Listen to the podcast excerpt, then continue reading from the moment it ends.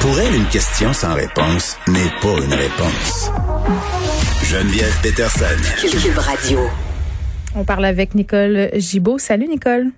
Salut Geneviève. Bon, on se parle depuis euh, quelque temps de menaces. Euh, de plus en plus de politiciens, de personnalités publiques, de journalistes sont victimes de menaces sur les médias sociaux. Mais là, le changement euh, de paradigme est bien présent. C'est-à-dire que les personnes visées portent plainte.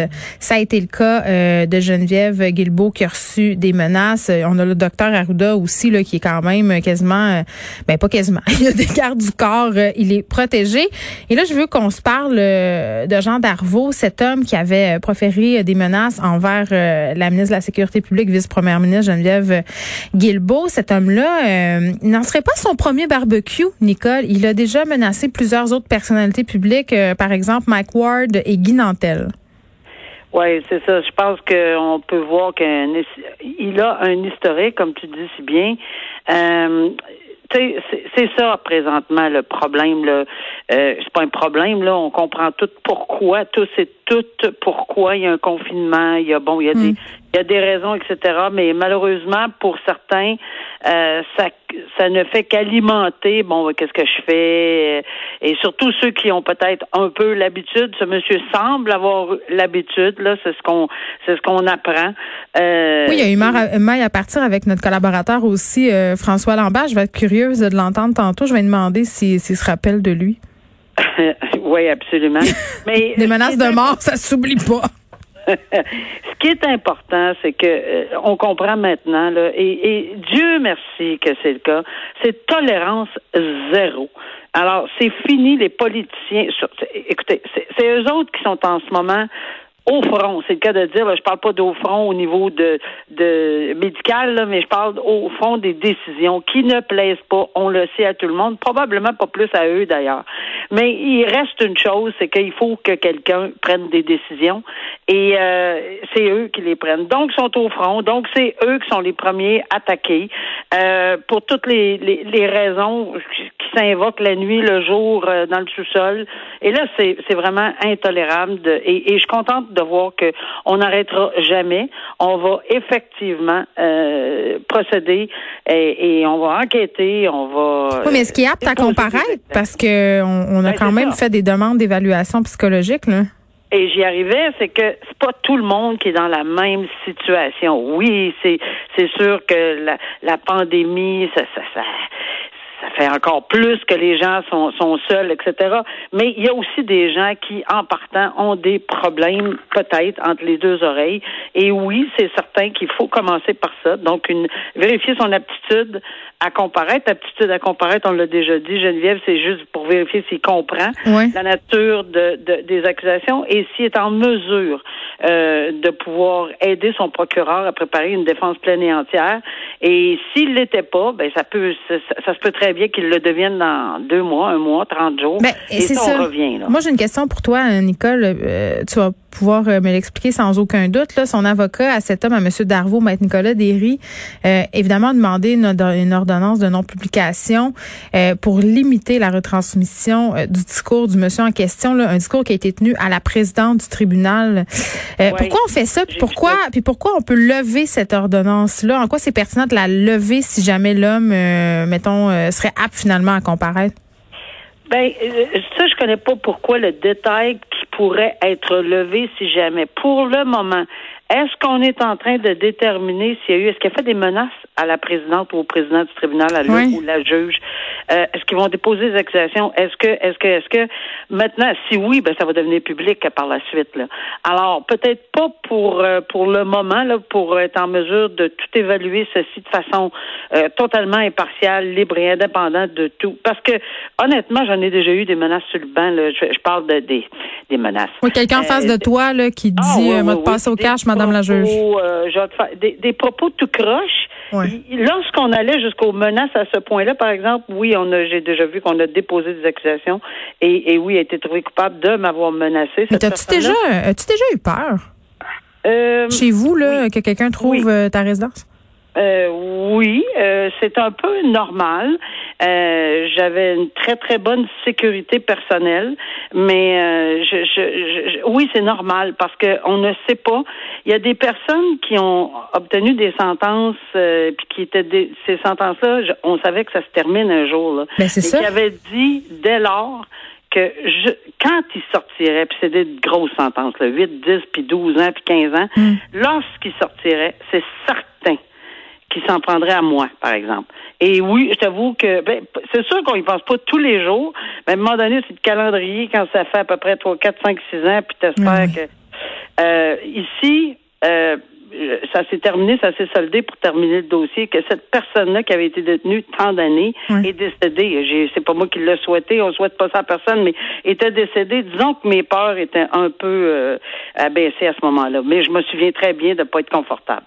Puis est-ce que puis je m'excuse, mais y a-t-il des moyens qui sont euh, pris par le ministère de la Justice pour protéger les juges, pour assurer leur sécurité?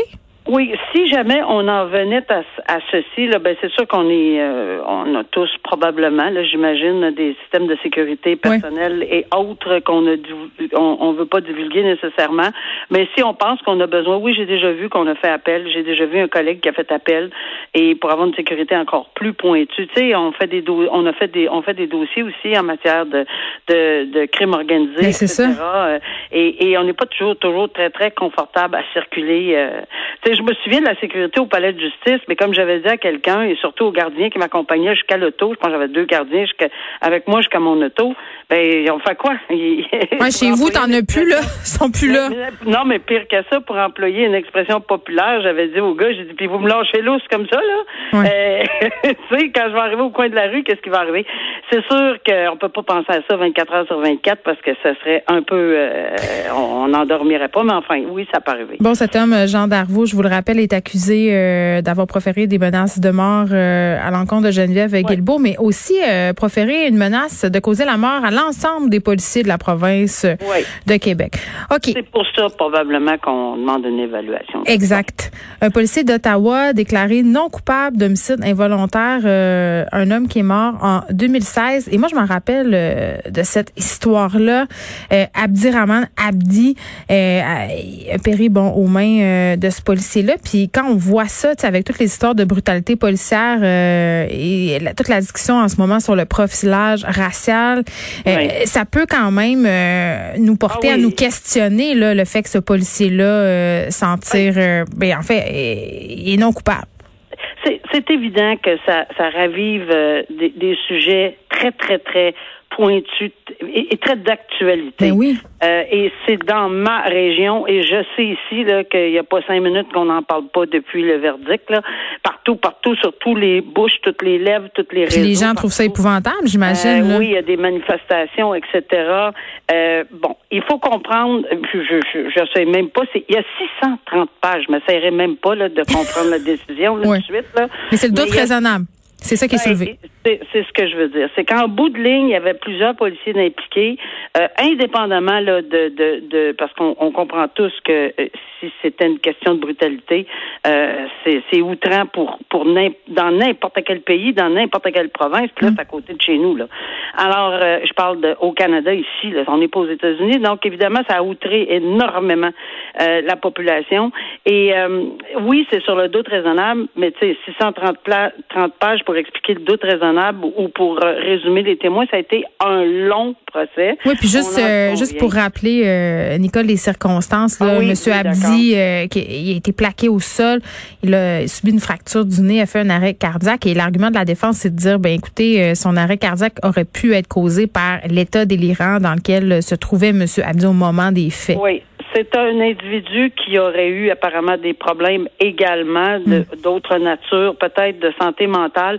Il y a beaucoup de discussions. Ça, ça ravive beaucoup, beaucoup de discussions. La santé mentale, euh, le racisme, euh, comment ça s'est passé, combien de policiers. Euh, il y a une vidéo. Euh, malheureusement que j'ai vu encore une fois que je déteste regarder, mais je l'ai vu pour les besoins de la cause pour en parler.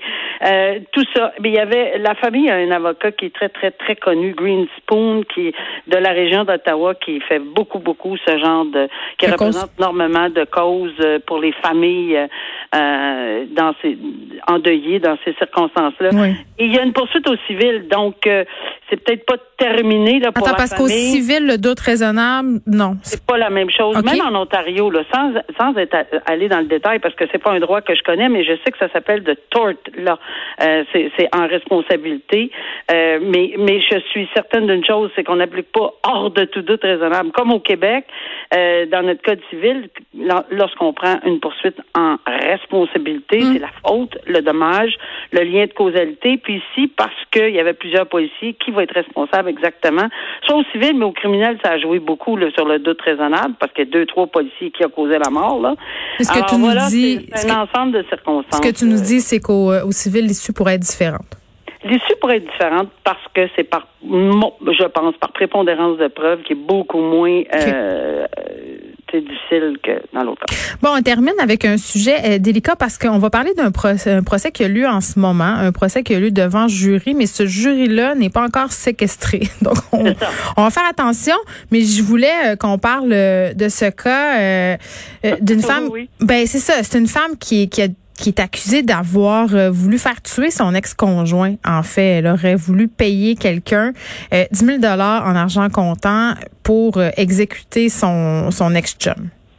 Oui, puis en fait, ce que l'on peut dire, évidemment, parce que tu, fais très bien de le mentionner, on n'est pas, euh, on est devant jury, et dans les circonstances, euh, la preuve est pas close, mais le, le procureur de la couronne procède toujours par un exposé de fait, et ça, c'est exactement ce qu'il a, ce que le procureur de la couronne a déclaré dans mm. d'entrée de jeu. Donc, on a dit, on va faire la preuve de ceci, de cela, euh, que qu'elle a demandé euh, à faire exécuter son conjoint parce que bon, elle, elle n'était pas d'accord avec la formule dans la dans la séparation parce qu'il y avait eu une séparation. Ça, hmm. ça on apprend ça. Mais ce qui m'a euh, ce qui m'a qui a attiré mon attention, c'est que c'est le premier procès à Trois-Rivières en Covid. Puis devant jury?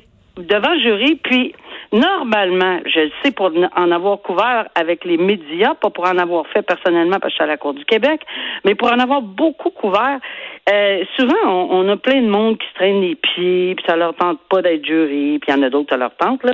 Mais là, on a semblé, ça m'a fait sourire, même si c'est pas drôle dans un procès de, de cette nature-là, mais c'est tentative de meurtre. Là. Le monsieur n'est pas n'est pas décédé, là, son, son mm. ex-conjoint. Mais mais dans les circonstances, on, on a on a compris que les jurés qui, arrivaient seulement par bloc de 30, d'habitude on a 300 en même temps au palais de justice, là ça arrive par bloc de 30, on les met dans des pièces différentes, pas les 30 là, mais dans euh, on les interroge d'une façon, il y a des plexiglas, il y a ci, il y a ça, toutes les mesures euh, sanitaires ont été mises et, ont été mises en vigueur. Et les gens il, il refusait pas. Au contraire, oui, oui, oui, oui, c'est comme si euh, c'est comme si c'était euh, une occasion de sortir. ben, une occasion peut-être de sortir, mais il y a le centre d'achat puis le jury.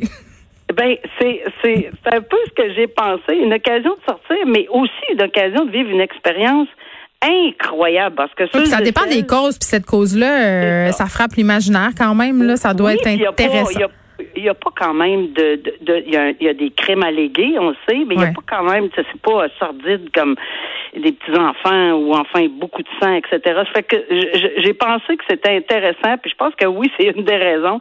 Alors, ils n'ont pas eu, ils même pas eu le temps de finir la journée. Un après-midi, tout le jury, 12 personnes étaient trouvées, fini. On, on va continuer euh, à suivre ça. Puis pourquoi? Là, il n'est pas séquestré évidemment parce que ça, les plaidoyers se poursuivent, fait que c'est pour ça qu'il fallait faire attention. La couronne, la défense, les plaidoiries, les directives extrêmement importantes, puis on reviendra là-dessus. Que je peux pas en parler tout de suite, mais on va revenir quand ils sont séquestrés. OK. Oui.